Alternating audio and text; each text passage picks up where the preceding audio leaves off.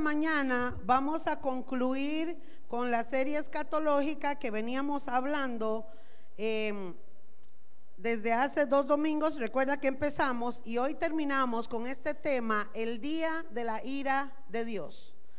Y quiero que usted ponga mucha atención porque hoy vamos a ver muchos versículos bíblicos, hermano, y ojalá que usted pueda apuntarlos. Si no le da tiempo de buscarlo en su Biblia, véalo en la pantalla. Pero es necesario, hermanos, que usted se concentre para que pueda entender esta palabra. Amén. Pedimos su Santo Espíritu que derrama iluminación sobre cada uno de nosotros. Amén. Gloria a Dios. Amados, ¿cuántos creen que Dios es un Dios de amor? ¿Lo ha vivido usted? ¿Lo ha experimentado usted? ¿Lo sigue experimentando? Dios es un Dios de amor. Dios también es un Dios lleno de misericordia. Dios es también un Dios paciente. ¿Están conmigo? Dice que Él es paciente, ¿verdad? Y Dios también, amados, escuche esto, se enoja. Y Dios castiga y Dios se va a vengar de sus enemigos. Vamos a ver esto a la luz de la palabra. ¿Quién tiene primera de Juan 4:8? Vamos a ver.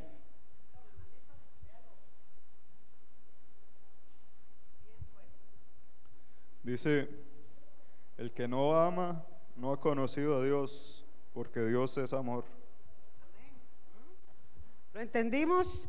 Lo dice la palabra, Dios es amor. Leímos primera de Juan 4:8. Dios es misericordioso, lo dice el Salmo 86:15. ¿Quién lo tiene? Salmo 86:15. Ramón, hágase para acá. Está muy largo. Salmo 86:15. Mas tú, Señor, Dios misericordioso y clemente, lento para la ira y grande en misericordia y verdad. Lo estamos viendo. Es clemente, es misericordioso, es lento para la ira. ¿eh? Y eso lo vamos a estudiar ahora. ¿Quién tiene segunda de Pedro 3, 9? Gloria a Dios. Segunda de Pedro 3, 9, dice así. El Señor no retarda su promesa, según algunos la tienen por tardanza sino que es paciente para con nosotros, que queriendo que ninguno perezca, no queriendo, que ninguno perezca, sino que todos procedan al arrepentimiento. Gloria a Dios. Gloria a Dios. ¿Qué dice? Dios es paciente. No quiere que nadie perezca. Primera de Reyes 15:30. ¿Quién lo tiene? Por los pecados que Jeroboam había cometido y con los cuales hizo pecar a Israel, y por su provocación con que provocó a enojo a Jehová, Dios de Israel. Jeroboam, dice la Biblia, provocó a enojo a Dios. ¿Estamos entendiendo? Dios es amor, Dios es paciente, Dios es misericordioso, pero se enoja. Y nosotros podemos enojarlo. ¿Estamos ahí? Hebreos 12:29. ¿Quién lo tiene? Mi hermano. Dice, porque nuestro Dios es fuego consumidor. ¿Qué le parece? Dios es fuego consumidor. Vaya pensando, ¿qué significa fuego, no? ¿Qué hace el fuego? El fuego quema todo. Dios es fuego consumidor. Vamos entendiendo por ahí. Romanos 12, 19 los, que, los hermanos ya pueden ir pasando, los que ya leyeron. Gracias. Dios me los bendiga. Dice, no, no os venguéis vosotros mismos, amados míos, sino deja lugar a la ira de Dios, porque escrito está, mía es la venganza, yo pagaré, dice el Señor. Ajá. ¿Qué dice? ¿Qué dijo el Señor? Mía es la venganza. ¿Cómo es eso? ¿Dios se va a vengar? Sí. Dios se va a vengar y lo vamos a ver a la luz de la palabra ahora también. ¿Y qué dice, hermanos? Jeremías 21, 14. Yo os castigaré conforme al fruto de vuestras obras, dice Jehová, y, harí- y así haré encender fuego en su bosque y consumirá todo lo que está alrededor de él. Gracias, hermosa. ¿Qué dice la palabra? Que el Señor castigará. Qué silencio, hermanos. Usted escucha allá afuera que la gente dice, ah, pero Dios es amor. ¿Y por qué permite esto? ¿Y por qué permite el otro? Pero la gente es ignorante en la escritura, porque aquí nos dice, hermanos, que Dios es amor, es misericordioso, es paciente, no quiere que nadie se pierda, pero sí va a castigar a los que no hacen su voluntad. ¿Están conmigo, iglesia? Tenemos que entender, amados, que la Biblia habla de la ira de Dios y habla del día de la ira de Dios.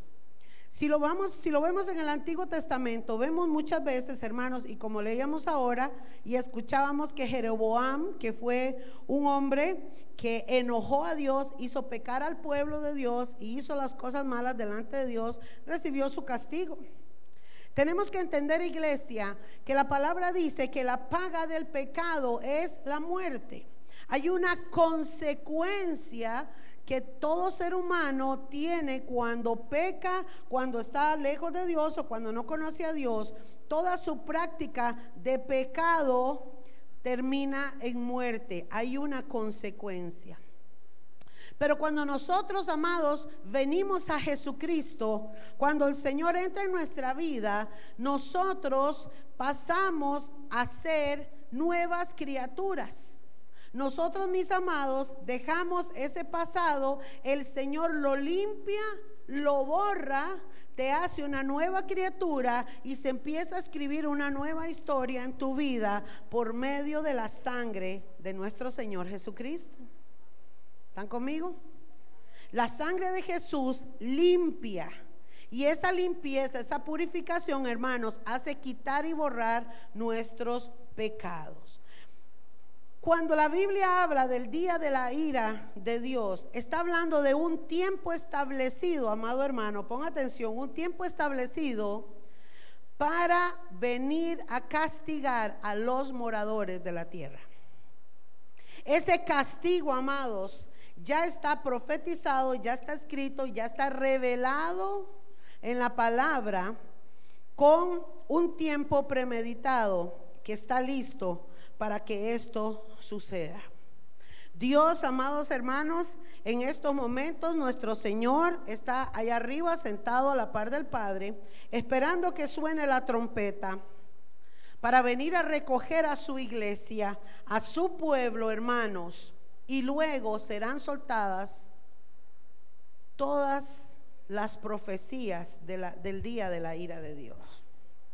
¿Qué tiempo está viviendo la iglesia ahorita? ¿Cómo estamos nosotros? ¿Qué es lo que está pasando, hermanos?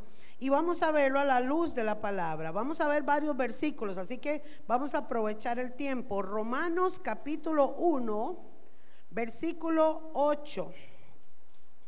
Romanos capítulo 1, versículo 8. La ira de Dios, hermanos, el enojo, la ira o el enojo de Dios. Escuche esto, porque aquí usted lo va a entender. Es justicia. Dígale que está a su lado. Es justicia. Dios no se enoja como, como los seres humanos. No es un enojo, a nosotros hay cosas que nos molestan y nos enojan y hacemos un berrinche, nos enojamos, decimos, peleamos, pataleamos. El ser humano es así, pero el enojo de Dios no es como en nosotros. Y eso es lo que quiero que entendamos. El enojo de Dios, amados, es justicia. Dios está enojado con aquel que no hace su voluntad. Romanos 1.8 dice, porque la ira de Dios se revela desde el cielo contra toda impiedad e injusticia. Romanos 1.18. Perdón, 18, sí. Yo lo dije mal, pero sí lo tengo bien aquí. Romanos 1:18. Porque la ira de Dios se revela desde el cielo contra toda impiedad e injusticia. ¿De quién?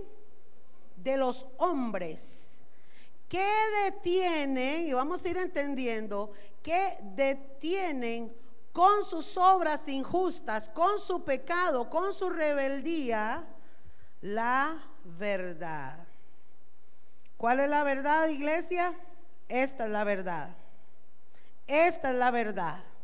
Y lo que diga aquí, lo que está escrito en esta palabra, y el hombre que la contradice o el hombre que vive contrario a lo que dice esto, para Dios se convierte en un impío, un injusto, y por lo tanto, amados, la ira de Dios será contra aquellos que no hacen su voluntad. ¿Está conmigo, iglesia? Esto es oye carne. Vaya procesándolo. ¿Contra quiénes entonces? ¿Quiénes son esos que van a ser parte de la ira de Dios?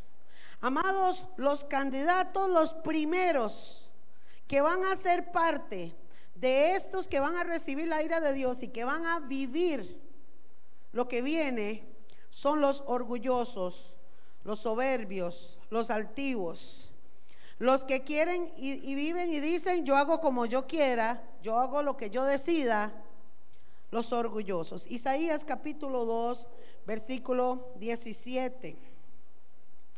Isaías, vamos a ir a ver lo que profetizó este varón, el profeta Isaías, capítulo 2, versículo 17. Gloria al Señor. Vea lo que dice la palabra. La altivez del hombre será abatida y la soberbia de los hombres será humillada. Y solo Jehová será exaltado en cuál día? En aquel día, en el día de la ira de Dios. El día en que se va a soltar, hermanos, el enojo de Dios contra los moradores de la tierra. Dice el verso 18. Y quitará totalmente los ídolos. Y el verso 19. Y se meterán en las cavernas de las peñas y en las aberturas de la tierra por la presencia temible de Jehová y por el resplandor de su majestad cuando Él se levante para castigar la tierra. Amada iglesia de Dios, despertemos a la realidad, pero estamos a tan poco tiempo de que suene la trompeta ya en el cielo, de que el Señor levante a su iglesia y se comience a vivir en la tierra, a los moradores de la tierra, el día de la ira de Dios. Este tiempo, amados, va a durar siete años. Y en estos siete años, amados, en los últimos tres años y medio, se derramará, según el Apocalipsis, siete sellos. Y cada uno de esos sellos, hermanos, indican las cosas terribles que se van a dar en la tierra. Pero ese lapso de siete sellos, hermanos, viene precedido por siete trompetas. Estas trompetas, dice el Apocalipsis, hermanos, se van a dar una tras la otra en un poco tiempo y cada vez que suene una trompeta van a venir calamidades a la tierra, van a venir desastres a la tierra. Hermano, la gente va a llorar, la gente va a huir, como dice la palabra, huirán a las peñas, buscarán las montañas, buscarán rincones y nadie escapará de la ira de Dios sobre la tierra. Y para cerrar, hermanos, después de las siete trompetas vienen las siete copas. Las copas, hermanos, ¿usted sabe lo que es una copa? ¿Mm? Están llenas del enojo de Dios, según lo dice la Biblia, porque cada injusticia, cada rebelión, Hermanos, estos gobiernos que están aprobando el aborto, que están aprobando el matrimonio homosexual, estos gobiernos que están llenos de corrupción, estos gobiernos que están aliados con el narcotráfico, estos gobiernos, hermanos, y la gente que preside, que a costa de injusticia roban al pueblo, son los que van a gobernar en el reinado del anticristo. Y estas personas, hermanos, van a hacer persecución a todo lo que se llame Dios. La gente que se quede en la gran tribulación, hermanos, pagará con su propia vida, cortándole en la cabeza, el decir yo creo en Dios. Pero ahí, hermanos, buscarán, correrán y ya no encontrarán. Porque el Espíritu Santo, hermanos, sube con nosotros. En esos siete años de gran tribulación, hermanos, vendrá una guerra desastrosa. Yo no sé si usted ha visto, pero los países, hermanos, la mayoría de países, y les voy a decir algo que se van a asustar, ya están equipándose militarmente porque se va a dar una guerra, hermanos. Se tiene que dar una guerra. No es la guerra de Armagedón, pero se van a dar otras guerras. Y en esas guerras, amados, como dice uno de los sellos, y también las trompetas hablan de esto, amados, las muertes van a ser terribles. Porque resulta, hermano, que antes, en aquellos años, en la Segunda Guerra Mundial, usted puede estudiar la historia y darse cuenta que habían bastantes mm, armamento militar, existían los cañones y hacían una serie de, de, balas y de cosas que donde ellos tiraban obviamente explota. Una bala que donde tira explota y daña. Pero hoy, hermanos, hoy ya no es una simple bala ni son rifles lo que van a usar para una guerra. Hoy, amado, están usando drones. Escúcheme, drones con la capacidad, con la capacidad militar de poner bombas nucleares.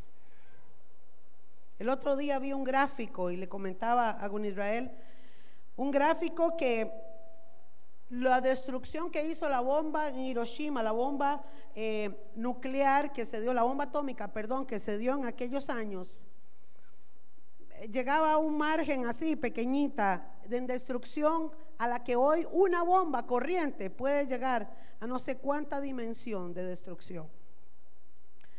Los países hermanos están armados, equipados con una serie de bombas que no van a destruir un lugar pequeñito, sino pueblos y ciudades enteras. ¿Sabe usted, hermanos, que América Latina está empezando a equiparse? ¿Sabe usted, hermanos, que esto que está pasando en Venezuela es preámbulo a una guerra que se va a dar en cualquier momento y que Rusia está mandando equipos? Y ya Nicaragua está recibiendo equipo de Rusia y Panamá está recibiendo equipo de Estados Unidos. ¿No vio en estos días una noticia aquí en Costa Rica de unos helicópteros que trajeron para rescate? ¿No vieron las noticias? Hermano, vea noticias, infórmese. Vea lo que está diciendo las noticias para que usted sepa, hermano, cómo está el asunto. Y esos helicópteros de rescate, hermanos, entre comillas, ¿para qué los traen? ¿Qué es lo que están haciendo los gobiernos? ¿Para qué están esperando? ¿Qué es lo que están esperando los gobiernos? Porque hermanos, esto lo saben ellos. Los científicos, las piedras están hablando, como la iglesia no lo hace, eh, las piedras están hablando, porque los científicos, hermanos, Discovery, eh, History, todos estos canales que siempre les menciono, están pasando constantemente los anuncios y los documentales de las cosas que están por darse. Ellos hablan del jinete, de los jinetes, hablan del apocalipsis, ellos mismos están hablando, hermanos, Lea, busque, asesórese, para que usted vea, hermano, que ellos están hablando de esto. Ellos saben y esperan, hermanos. Y la iglesia tiene que vivir principio de dolores y estamos viendo una serie de acontecimientos, hermanos, de malas noticias. Dios va a castigar, hermanos, a los altivos. Jeremías capítulo 30, versículo 23. Está ahí, despuesito de Isaías. Jeremías capítulo 30, versículo 23. Dice la palabra, he aquí la tempestad, hermano, para que usted vaya viendo la magnitud de lo que va a pasar. He aquí la tempestad de Jehová sale con furor. ¿Quién va a salir enojadísimo? El Señor. La tempestad que se prepara sobre la cabeza de los impíos reposará. Verso 24, no se calmará el ardor de la ira de Jehová hasta que haya hecho y cumplido los pensamientos de su corazón. ¿Cuándo será esto que dice la Biblia? En el fin de los días entenderéis esto. ¿Estamos aquí, iglesia? Hermanos, estamos prontos a esto. Nosotros somos la generación que vive en el fin de los días. ¿Cuál es el fin de los días? El fin de la iglesia de Cristo en la tierra. El día de la ira de Dios se acerca. Romanos capítulo 2, versículo 5. Pablo le manda a los romanos hace dos mil años. Y como la palabra es viva y es la misma de ayer, de hoy y por los siglos, también estaba escribiendo una profecía para nosotros hoy. Romanos capítulo 2, versículo 5. Por tu dureza y por tu corazón, ¿no qué? Arrepentido. Amados, ¿qué es lo que el Señor espera del ser humano en este tiempo que estamos? Un arrepentimiento, hermano. Dios, la gente está enfocada en vivir prosperando, en pasear, en tener plata, en ser famoso, pero están desubicados porque el Señor está hablando de que reconozcamos delante de Él que somos pecadores y tengamos un arrepentimiento genuino de corazón. Porque el que no quiere obedecer y quiere seguir en su vida, hermanos, y jugando de vivo, de viva, como decimos los ticos, hermanos, qué triste, porque sufrirán la ira de Dios. Por tu dureza y por tu corazón no arrepentido, atesoras para ti mismo ira. ¿Para cuándo? Para el día de la ira. ¿Están conmigo, iglesia? Y de la revelación del justo juicio de Dios. La ira de Dios es justicia. Él viene a hacer justicia. Viene como juez a decir, usted sí y usted no, de acuerdo a lo que cada uno de nosotros decidió. Verso 6, el cual pagará a cada uno conforme a sus obras.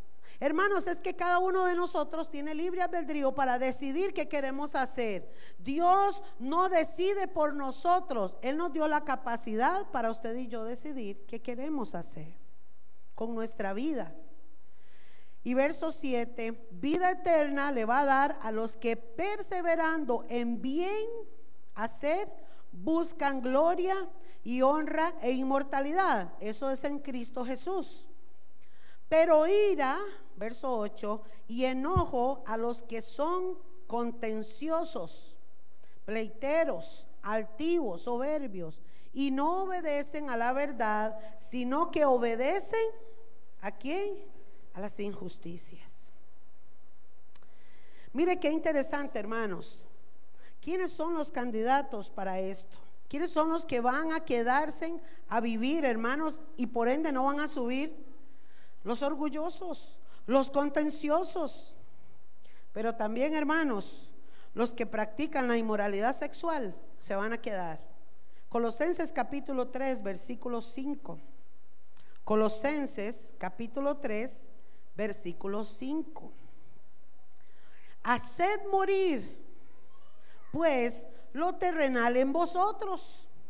Fornicación, impureza, pasiones desordenadas, malos deseos, avaricia, que es idolatría. Ponga atención. Hagan morir ustedes, dice la palabra, todo lo que tiene que ver, hermanos, con fornicación. Bueno, hay gente que dice, yo, pues, yo no fornico. Dice la palabra que aquel hombre que desnuda a una mujer con sus pensamientos y su mirada, ya adulteró en su corazón. Y mujeres también. Cuando codiciamos lo que no tenemos que codiciar, hermanas, están exponiéndose a un pecado que se llama adulterio o fornicación. Ya adulteraron en su corazón, dice la palabra. Habla de impureza. Hermanos, los novios, un besito mal dado, una caricia por ahí, cuidado. Recuerde que lo que vale en una mujer es la pureza física. Ah, por eso se llaman vírgenes cuando llegan al matrimonio vírgenes, porque han guardado su vida. Pasiones desordenadas. Usted sabe qué significa eso. Malos deseos. El mal deseo, hermanos, no es solamente alguien que está pensando mal. Es que hay que ver una persona enojada contra otra para ver todos los malos deseos que tiene contra aquella persona, ¿verdad? ¿Mm? Los seres humanos somos así.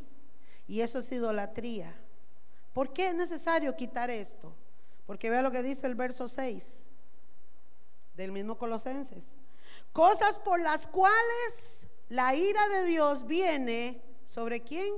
Sobre los hijos de desobediencia. Esos son los candidatos, hermanos. ¿Cómo será ese día? Se los explico en palabras simples. Suena la trompeta. Los hijos de Dios que están preparados van a escuchar la voz del esposo, dice Mateo 25, van a saber ese día y dicen, ahí viene el Señor, ahora sí, ahora sí viene el Señor, lo voy a hacer, lo sentí. Van a escuchar la trompeta. El cristiano que no tiene al Espíritu Santo bien en su vida, hermanos, no va a escuchar la trompeta. Eso lo hablamos el domingo pasado. Y les enseñé a la luz de la palabra que dice, dos estarán durmiendo, uno será tomado y el otro será dejado. Dos estarán en el trabajo, en la casa, uno será tomado y el otro será dejado. Porque hermanos, no es que Dios viene y dice, Tim Marín de Dopingüe. No, Dios no trabaja así. Dios va simplemente a esperar, el Espíritu Santo va a levantar a su iglesia, a sus hijos, hermanos. Aquellos que tengan sus lámparas encendidas y su aceite extra. Por eso, amada iglesia, una religión no te va a salvar. El pastor no te va a salvar. El sacerdote no te va a salvar, sino tu relación con Cristo Jesús. Él dijo, yo he venido para que tengan vida y la tengan en abundancia. Yo he venido a dar mi vida en rescate por ustedes. He pagado todo lo que ustedes debían y les ofrezco ahora vivir conmigo allá arriba. Por eso Él dijo, me voy a preparar morada para vosotros. Vendré otra vez y os tomaré a mí mismo para que donde yo esté, vosotros también estéis. ¿Cómo será ese día? Sonará la trompeta, hermanos, y arranca el caos. Hoy en la mañana, mientras estaba orando, tuve una visión que me entristeció, porque el Señor me mostraba, hermanos, que gente que conoce de la palabra y que sabe esto, en la gran tribulación se van a rebelar contra Dios. Van a llegar a odiar a Dios. Se van a volver terribles contra Dios y, van, a, a, pasar de haberse llamado a ser cristianos a perseguir a cristianos. ¿Sabe por qué? Porque se les va a ser quitados los niños. Los niños van a desaparecer en el arrebatamiento. Y muchos van a decir, ¿por qué me quitaste a mi hijo? Yo veía a una persona que decía, ¿por qué? ¿Por qué me quitaste a mi hija? Y se enojó contra Dios y empezó a perseguir a los cristianos. Yo me sorprendí y dije, qué tremendo las cosas que pasarán ese día. Isaías capítulo 13, versículo 5. Dice la palabra, Isaías capítulo 13, versículo del 5, lo vamos a leer hasta el 13. Dice, vienen de lejana tierra, de lo postrero de los cielos. Mire, ¿de dónde vienen? De allá, de lo postrero de los cielos, ¿verdad? Hermanos, ¿están conmigo que los veo confusos, no? ¿Están bien, verdad? ¿Entendemos? Los cielos cuentan la gloria de Dios. Ponga atención, los cielos. Y de lo postrero de los cielos, Jehová y los instrumentos de su ira vienen para qué? Para destruir toda una parte, un pedacito, un país, un continente, toda la tierra. Es que nadie tiene escapatoria, hermanos. Toda la tierra. Verso 6. Aullad, porque cerca está el día de Jehová vendrá como asolamiento el, del Todopoderoso. Por tanto, toda mano, mire lo que va a pasar, se debilitará y desfallecerá todo corazón de hombre. Y se llenarán de terror, de angustias y dolores se apoderarán de ellos. Tendrán dolores como mujer de parto se asombrará cada cual al mirar a su compañero, ojo, cuando se dé la guerra, sus rostros en llamas. Hermano, es que un misil balístico, que es un misil de una magnitud tal vez como de este poste a este poste, hermanos, tiene una ojiva que es una, una cosita, una bombita de nuclear que donde explota, hermanos, donde haga explosión, donde caiga ese misil, va a levantar una nube caliente donde todos los seres humanos que estén cerca de donde se haga esa detonación, la piel, hermano, se va a encender como en las películas. Las películas vienen hace días viendo, ¿verdad? Enseñando cosas de esas porque los científicos saben lo que se viene. Hermanos, y aquí dice la palabra que se asombrará cada uno cuando vea a sus compañeros y le vea su rostro en llamas. Va a ser terrible. La gente va a morir quemada en vida. Verso 9. He aquí el día de Jehová viene terrible y de indignación y de ardor de ira para convertir la tierra en soledad. ¿Cómo va a quedar esto? Destruido, hermanos y raer de ella sus pecadores. Verso 10, por lo cual las estrellas de los cielos y sus luceros no darán su resplandor, su luz, y el sol se oscurecerá al nacer y la luna no dará su resplandor. Lo que hoy vemos, hermanos, son señales y fenómenos que vemos apenas ciertas cosas, pero en la gran tribulación todo esto sucederá. Y ahí, hermanos, no va a haber sol, eh, va a ser tanta la nube de polvo, tanta la nube de destrucción, de suciedad, las cosas terribles que se van a dar, que no se va a ver ni el sol ni la luna por tiempos. Y dice el verso 11, y castigaré al mundo por su maldad y a los impíos por su iniquidad y haré que cese la arrogancia de los soberbios y abatiré la altivez de los fuertes. Haré más precioso que el oro fino al varón y más que el oro fir de hombre. Hermano, es porque el oro se funde para que sea pulido. Porque haré, verso 13, estremecer los cielos y la tierra se moverá de su lugar en la indignación de Jehová de los ejércitos y en el día del ardor de su ira. ¿Cuántos quieren quedarse en la gran tribulación?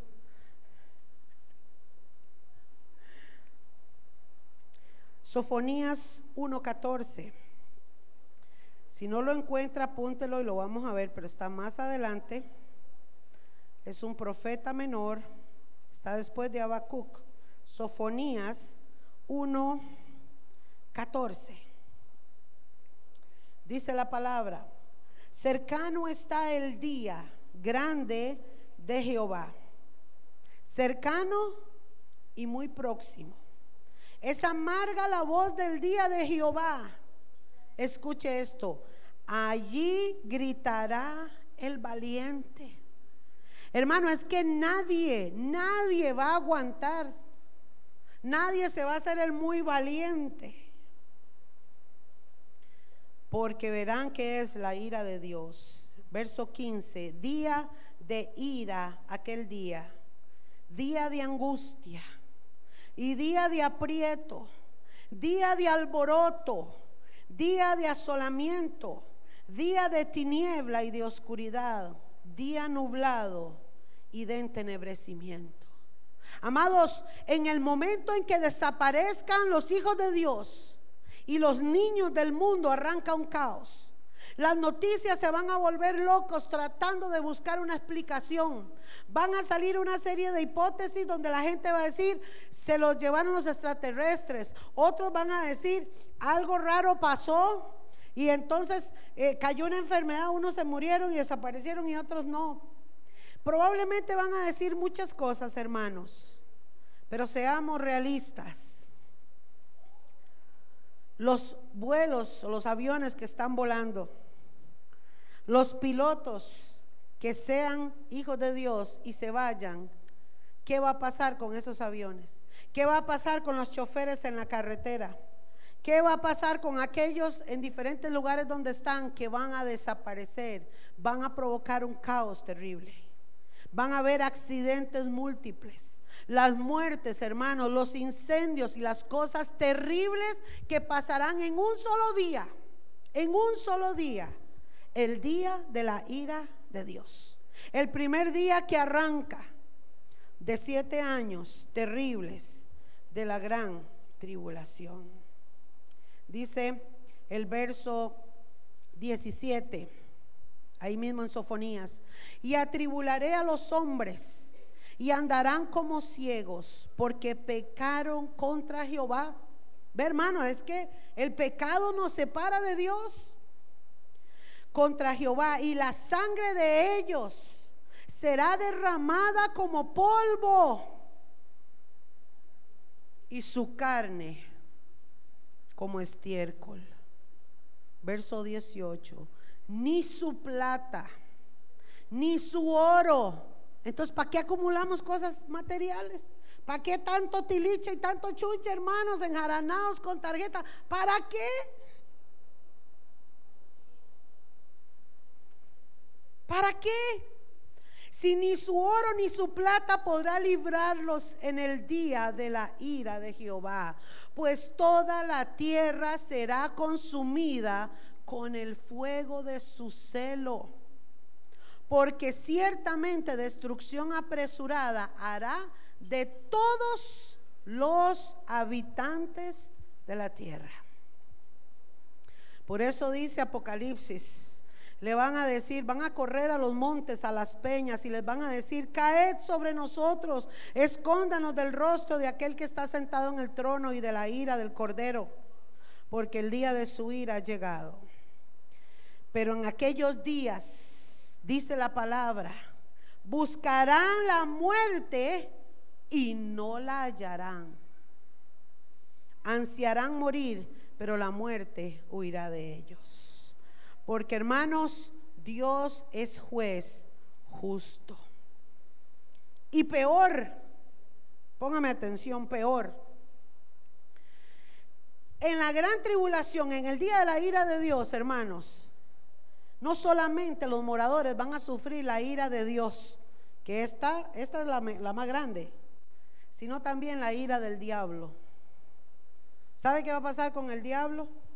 El diablo ahorita anda haciendo fiesta, pero está preparándose para este tiempo final, para venir con todo, para aprovecharse, para destruir. Hermanos, Apocalipsis dice muy claramente que dice la palabra así, por cuanto no eres ni frío ni caliente, sino que eres tibio, yo te vomitaré de mi boca. Lo que está diciendo la palabra, hermanos, es que el frío nunca conoció de Dios y va a tener oportunidad en la gran tribulación de conocer de Dios. Porque muchos en la gran tribulación van a decir, oiga, Fue Dios quien vino. Fue un pueblo que se fue. Y entonces muchos van a querer buscar y lo van a hacer, hermanos. Y van a haber muchos cristianos en la gran tribulación. Pero tienen que pagar con su vida. Los calientes, que son los que están llenos de la presencia de Dios, que están bien con el Espíritu Santo, que tienen su vida en regla, hermanos, se van. Pero, pero, los tibios, los que dijeron que sí, pero vivían que no, van a ser vomitados. Y ese vómito significa que no, no son parte del cuerpo de Dios. Algo que no cabe en el cuerpo se bota. Y eso es lo que dice la palabra. Estos hermanos que van a ser vomitados, qué terrible, buscarán la muerte y no la hallarán.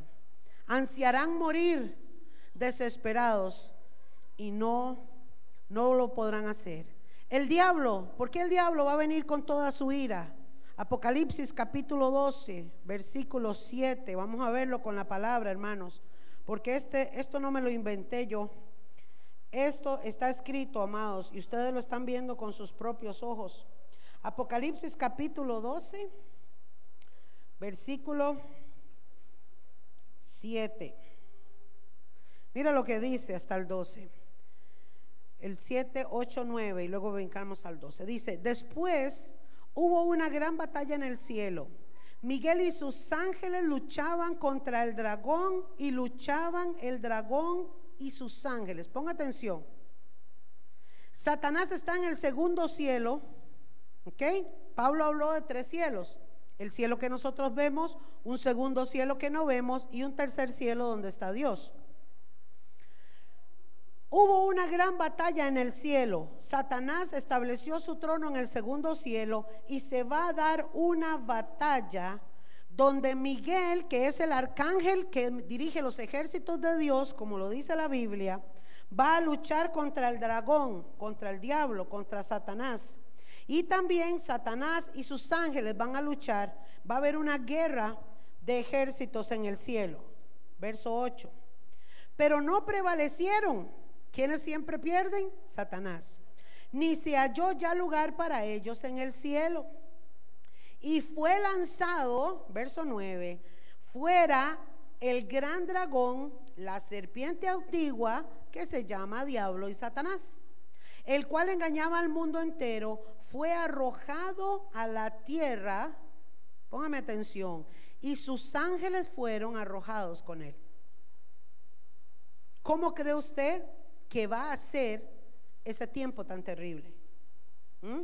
Porque ya el diablo viene a hacer siete años de vida aquí porque ya lo volaron de arriba. Y usted sabe, hermanos, por qué va a haber esa guerra y por qué va a ser lanzado Satanás y el segundo cielo va a quedar limpio para que la iglesia pueda subir hasta el tercer cielo con Cristo. Verso 12. Por lo cual, alegrados cielos, Ah, se van a alegrar los cielos porque la esposa del Cordero, la iglesia que se vestió de lino fino, limpio, resplandeciente, va para arriba a celebrar las bodas del Cordero. Y dice, por lo cual alegraos cielos y los que moráis en ellos, gocémonos nosotros. Pero vea lo que dice, pero hay de los moradores de la tierra y del mar porque el diablo ha descendido a vosotros con gran ira, sabiendo que le queda poco tiempo. Efesios 2.1. Iglesia, la, entienda esto por favor y guárdalo en su corazón. La iglesia no pasará en la tierra el día de la ira de Dios. ¿Está conmigo? Si usted es parte de su pueblo, usted no pasará y el que se va a preocupar para que eso suceda, el que lo va a lograr es Jesucristo. Efesios capítulo 2, versículo 1. Escuche esto. Y Él, ¿de quién está hablando? Del Señor Jesús. el Dios tuyo, el que tú amas, al que tú exaltas, al que tú alabas, al que tú oras, al que tú por el que tú vives. Y él os dio vida a vosotros cuando estabais muertos en vuestros delitos y pecados, en los cuales anduvisteis en otro tiempo, siguiendo la corriente de este mundo, conforme al príncipe de la potestad del aire. Mm, ve, del aire, porque él, él está ahí arriba y lo van a sacar de ahí al diablo. El espíritu que ahora opera en los hijos de desobediencia. Verso 3 entre los cuales también todos nosotros vivimos en otro tiempo, en los deseos de nuestra carne, haciendo la voluntad de la carne y de los pensamientos, escuche, y éramos, ¿cuántos pueden decir esto conmigo? Y éramos del tiempo pasado hijos de ira, lo mismo que los demás. Usted y yo estábamos en la lista que acabamos de ver de los candidatos. Pero amados, por la misericordia, por el amor, por la bendición de tener un Padre Celestial que amó tanto a, a, sus hijos, al pueblo, a la humanidad, que envió a su Hijo Jesucristo a morir para que usted y yo hoy tengamos salvación y vida eterna. Y por lo tanto, iglesia, hay una promesa para ti. Proverbios 11, 21. Proverbios 11, 21. Tarde o temprano, el malo será que castigado. Pero empiece a apuntar porque esto es suyo. Mala descendencia de los justos. ¿Será que? Librada. Usted tiene la promesa de Dios de que va a ser librado del castigo, hermanos. Por la sangre del cordero. Aleluya.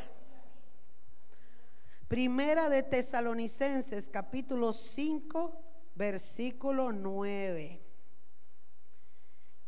le dijo Pablo a los tesalonicenses. Aleluya. Primera de Tesalonicenses capítulo 5 versículo 9. Escuche.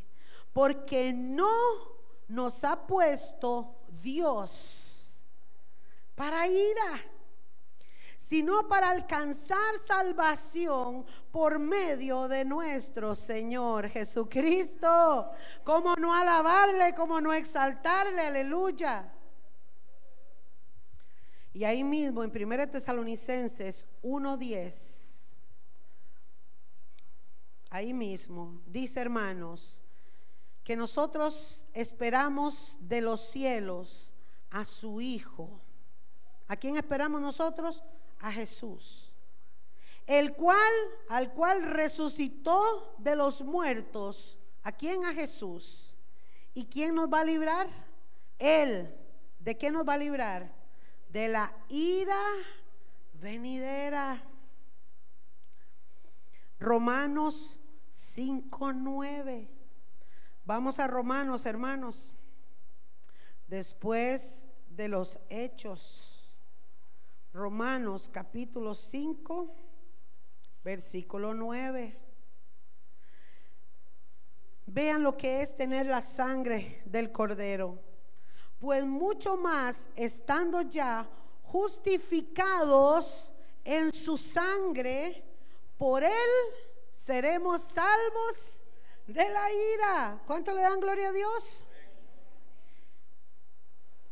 Y por eso, amados, Dice también Hebreo 9, 28, se lo voy a leer. Así también Cristo fue ofrecido una sola vez para llevar los pecados de muchos y aparecerá por segunda vez sin relación con el pecado para salvar. ¿Para qué? Para salvar a quienes, a quienes lo esperan. Qué triste escuchar cristianos que ya no creen en el arrebatamiento, no creen que Cristo viene. Qué lamentable, porque los que sí creemos y esperamos, vamos a ser salvados del día de la ira. Y amados, como lo leímos el domingo pasado, quiero que lo leamos ahora también. Apocalipsis capítulo 3, versículo 10. Y esta palabra es la motivación para ti y para mí en esta mañana. Apocalipsis capítulo 3, versículo 10. Amada iglesia, por cuanto has guardado la palabra de mi paciencia. Escuche esto. Guarda la palabra con paciencia, amados. Porque aunque estés pasando aflicción, aunque estés pasando hambres, aunque estés pasando necesidad, guarda la palabra de Dios en tu corazón. Persevera en Cristo. Póngale el pecho a las balas, hermano, que Cristo está contigo. Tú no estás solo. No pierdas la fe, aunque pase lo que pase en este mundo. Iglesia de Dios, yo oro y le pido al Señor que aumente tu fe para que no desfallezcas. Porque la iglesia está golpeada, la iglesia está siendo golpeada con malas noticias. Pero recuerda iglesia, no temas a las malas noticias. No tengas temor de las malas noticias, porque tú y yo tenemos las buenas nuevas que se llaman Jesucristo. El que murió, resucitó, venció la muerte y te ha dado su espíritu, te ha dado su amor y su paz para que estés firme en este tiempo. Si vives, si tu fe está anclada bajo las circunstancias, te perderás. Pero si tu fe está anclado en la roca que es Cristo, ningún viento, ningún huracán ni ninguna tormenta te tumbará, porque tus raíces están fuertes y firmes en el tiempo de desolación. Vivimos tiempos difíciles, vivimos principios de dolores, hermanos. Pero la promesa es tuya, por cuanto has guardado la palabra de mi paciencia, yo también te guardaré. Es que si nosotros lo hacemos, estamos abriendo ímpetu para que Él nos guarde de la hora de la prueba que ha de venir sobre el mundo entero para probar a los que moran sobre la tierra. ¿Cuántos quieren irse con el Señor? Este tiempo, mi hermano y mi hermana, es un tiempo para gozarnos. Es un tiempo para fortalecernos. Es un tiempo, hermano, para que usted se levante mañana en la mañana positivo, motivado, creyendo las promesas de Dios, declarando las cosas que no son como si fuesen, hablando palabra de Dios y ninguna arma forjada contra ti prosperará, porque condenamos toda lengua, toda mentira de Satanás en contra de su pueblo, porque somos más que vencedores en Cristo Jesús. Levántate, mi hermano, por favor. Y anímate, fortalécete.